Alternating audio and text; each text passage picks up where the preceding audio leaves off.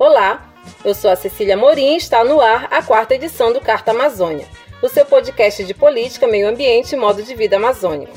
Esse podcast é uma realização do site Carta Amazônia em parceria com o portal Rede Pará, uma plataforma de conteúdo jornalístico aberto à produção independente.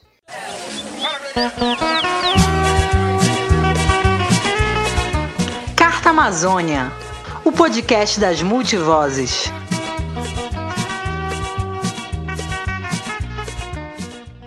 E nesta quarta edição, vamos falar sobre a representatividade da mulher amazônica na política brasileira.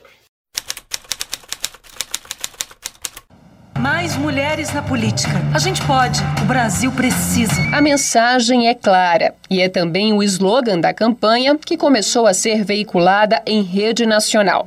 A iniciativa é do Tribunal Superior Eleitoral para incentivar a participação feminina na política. Afinal, o Brasil ainda está longe de apresentar equidade entre homens e mulheres no ambiente político. E para falar do papel das mulheres na política, é preciso voltar ao tempo. No Brasil, o voto feminino só foi permitido em 1932, com o decreto do então presidente Getúlio Vargas. Ainda assim, na época, elas só poderiam votar se fossem casadas e com autorização dos maridos. Dois anos depois, em 1934, essas restrições foram eliminadas do Código Eleitoral. Até então, o voto obrigatório era restrito aos homens. Essa realidade só mudou em 1946, quando foi estendido às mulheres. Décadas mais tarde, ao longo dos anos 90, entraram em vigor as primeiras ações afirmativas para as mulheres, em eleições proporcionais, Conhecida como Lei das Cotas, a Lei 9100 de 95 previa que no mínimo 20% das listas de candidatos de cada partido ou coligação deveriam ser preenchidas por mulheres nas câmaras municipais. Em 97, a Lei 9514, ou Lei das Eleições, fez as cotas de gêneros valerem também para as assembleias estaduais e para as câmaras dos deputados. O percentual que antes era 20% passou a ser 30%. Em 2018, o Supremo Tribunal Federal e o Tribunal Superior Eleitoral consolidaram o entendimento que, no mínimo, 30% dos fundos eleitorais destinados a cada partido deveriam ser gastos em candidaturas femininas.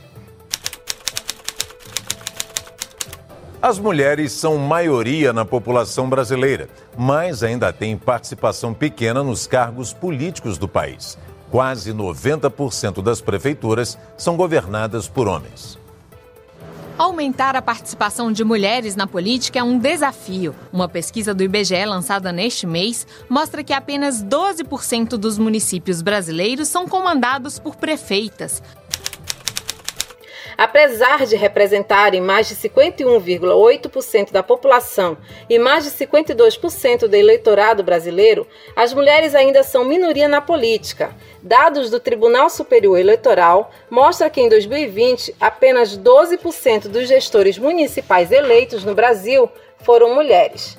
Na região norte, 64 mulheres foram eleitas para o cargo de prefeita na última eleição um número que equivale a 14,61% do total. Entre os estados da região norte, o Pará foi o que apresentou a maior taxa de prefeitas eleitas em 2020. De acordo com o TSE, 26 mulheres foram escolhidas para o executivo municipal do estado. Esse cenário se repete na eleição das parlamentares. O Pará também foi o estado do norte com o maior número de vereadoras eleitas em 2020. Segundo o TSE, 247 mulheres foram escolhidas para o Legislativo Municipal Paraense. E para comentar sobre esse assunto, eu converso agora com a vereadora Madalena Silva, do município de Abaetetuba, distante a 120 quilômetros de Belém. A Madalena é pedagoga, estudante de mestrado em Educação pela Universidade Federal do Pará e filiada ao Partido Socialismo e Liberdade, PSOL. Olá, Madalena, bem-vinda ao Carta Amazônia. Para iniciar nossa conversa, eu queria que você contasse para gente como foi o começo da sua trajetória política. Minha trajetória, ela inicia principalmente quando eu passo a ter consciência da minha condição é, de desigualdade dentro da sociedade, da condição é, de mulheres que vêm da realidade é, periférica, da realidade de pobreza, de, da situação de classe, da situação é, de raça, quando eu me percebo também nesse papel, mas principalmente quando eu entro na academia, que eu passo a ter essa consciência e esse discernimento, isso fortalece é, o meu interesse né, pelas lutas populares.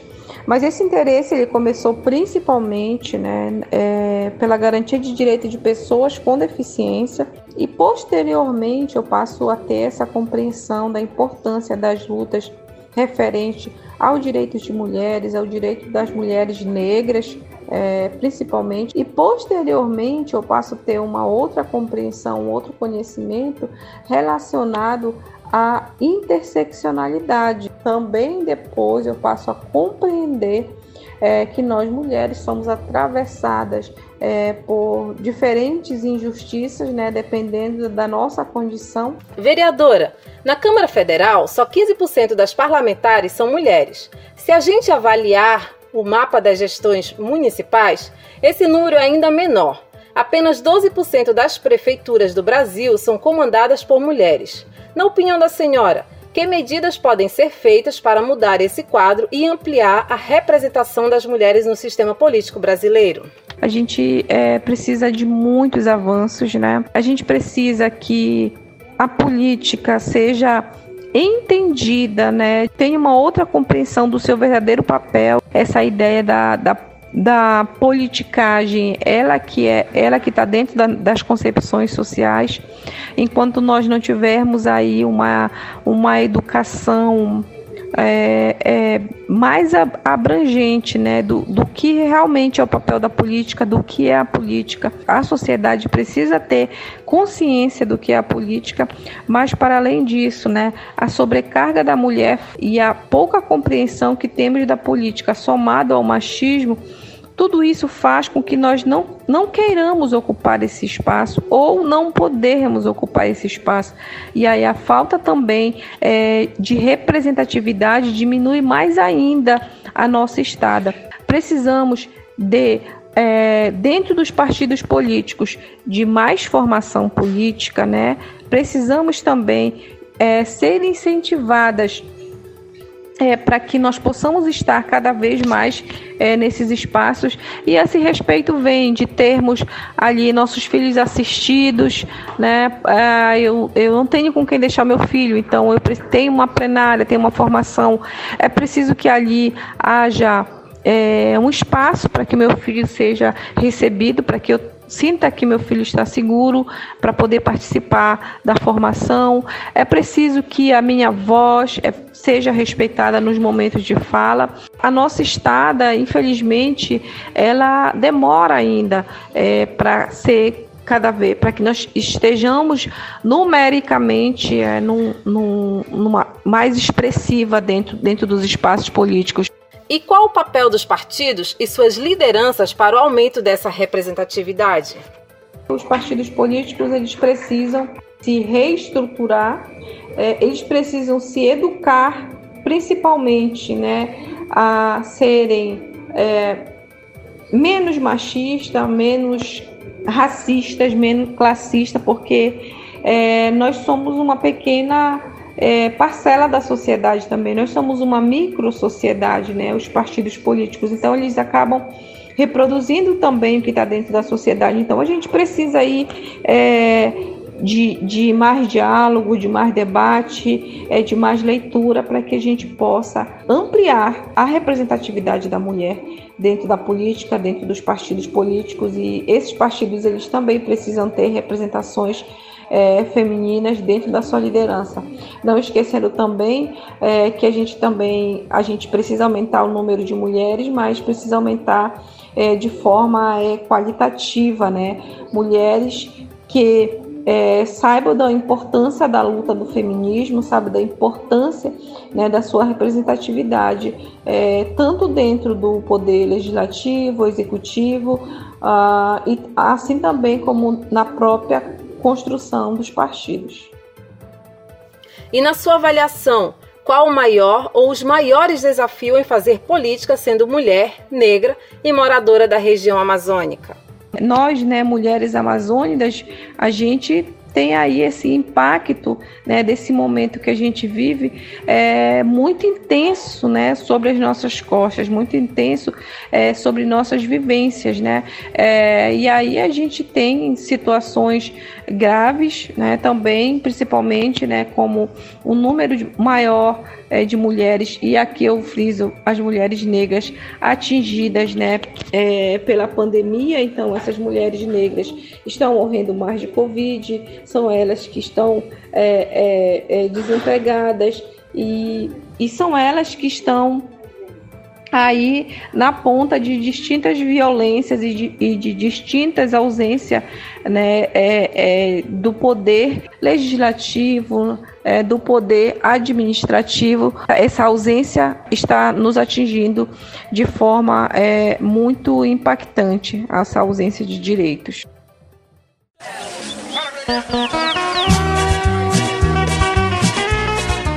Carta Amazônia o podcast das multivozes. Você está ouvindo Carta Amazônia, o seu podcast de política, meio ambiente e modo de vida amazônico. Nesta edição, a gente discute a representatividade da mulher amazônica na política brasileira. No bloco anterior, ouvimos a vereadora Madalena Silva, que falou sobre a importância dessa representatividade.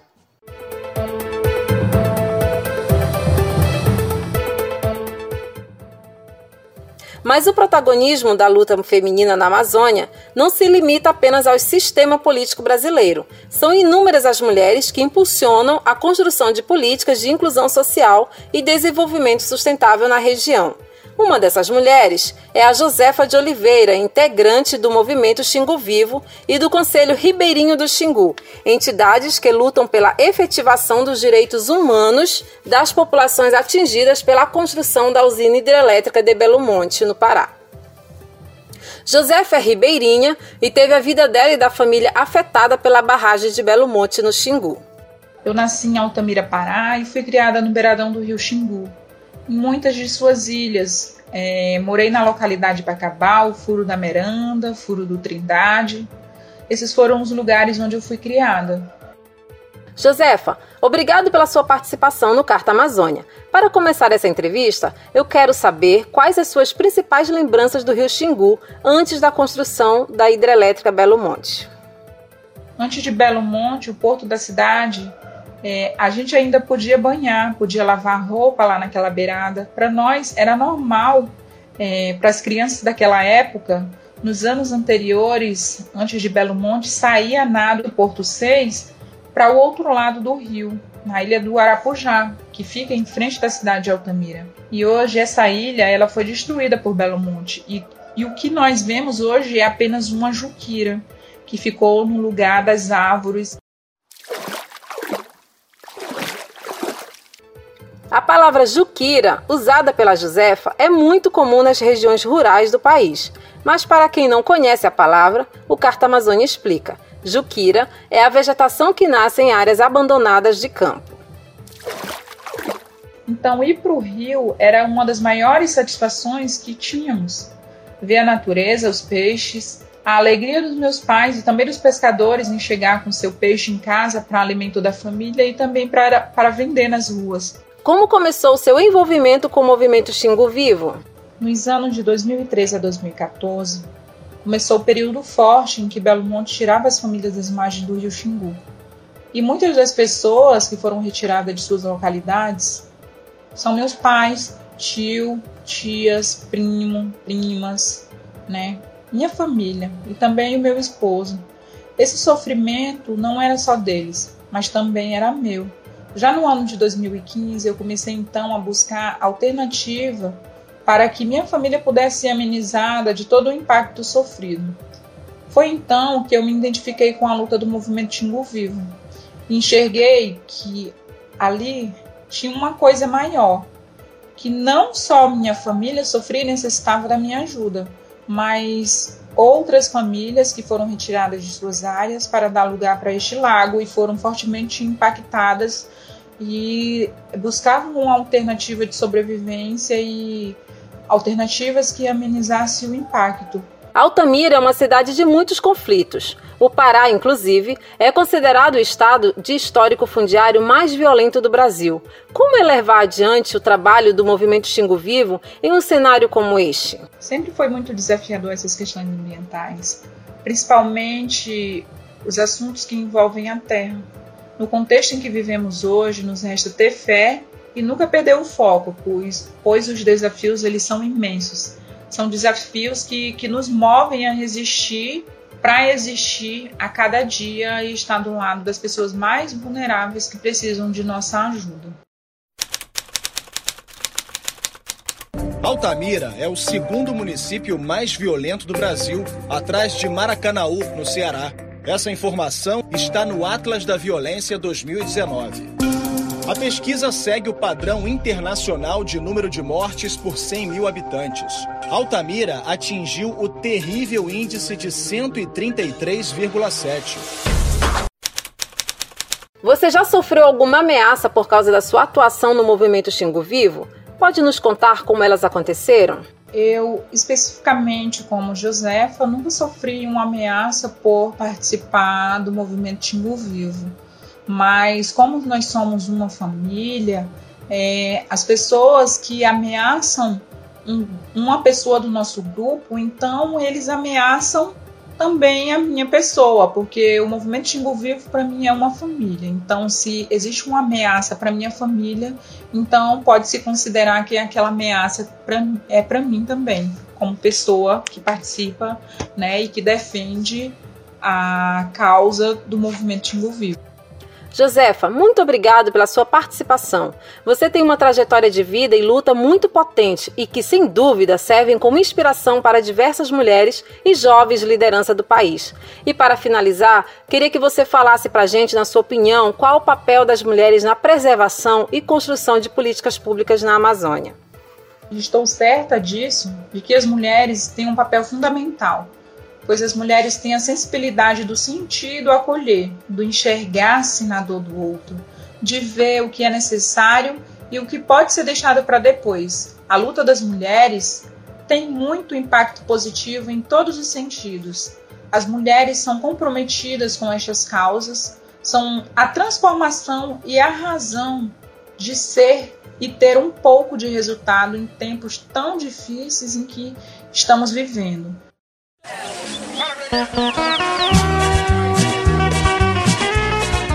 Carta Amazônia, o podcast das multivozes. E o terceiro episódio do Carta Amazônia fica por aqui. Mas antes de me despedir, quero agradecer aos realizadores desse podcast, Adson Ferreira, Felipe Melo e Heraldo Paulino, pelo convite. Aproveito para informar os ouvintes que a partir de agora serei a mais nova integrante do Carta Amazônia. Afinal, para esse podcast, representatividade importa sim, e muito. Acompanhe o Carta Amazônia nas redes sociais. Estamos no Facebook, Twitter e no perfil arroba Carta Amazônia. Curta, compartilhe, comente, sugira. Queremos ouvir o seu feedback. Se preferir, pode entrar em contato com a gente através do e-mail cartaamazônia.gmail.com. Este podcast é uma realização do site Carta Amazônia, em parceria com o portal Rede Pará. A direção, montagem e mixagem do programa são do Heraldo Paulino, as vinhetas e efeitos sonoros são do Irã. A produção é do Felipe Melo e a edição é do Adson Ferreira. Muito obrigada a todos que nos acompanharam nessa jornada e até a próxima edição.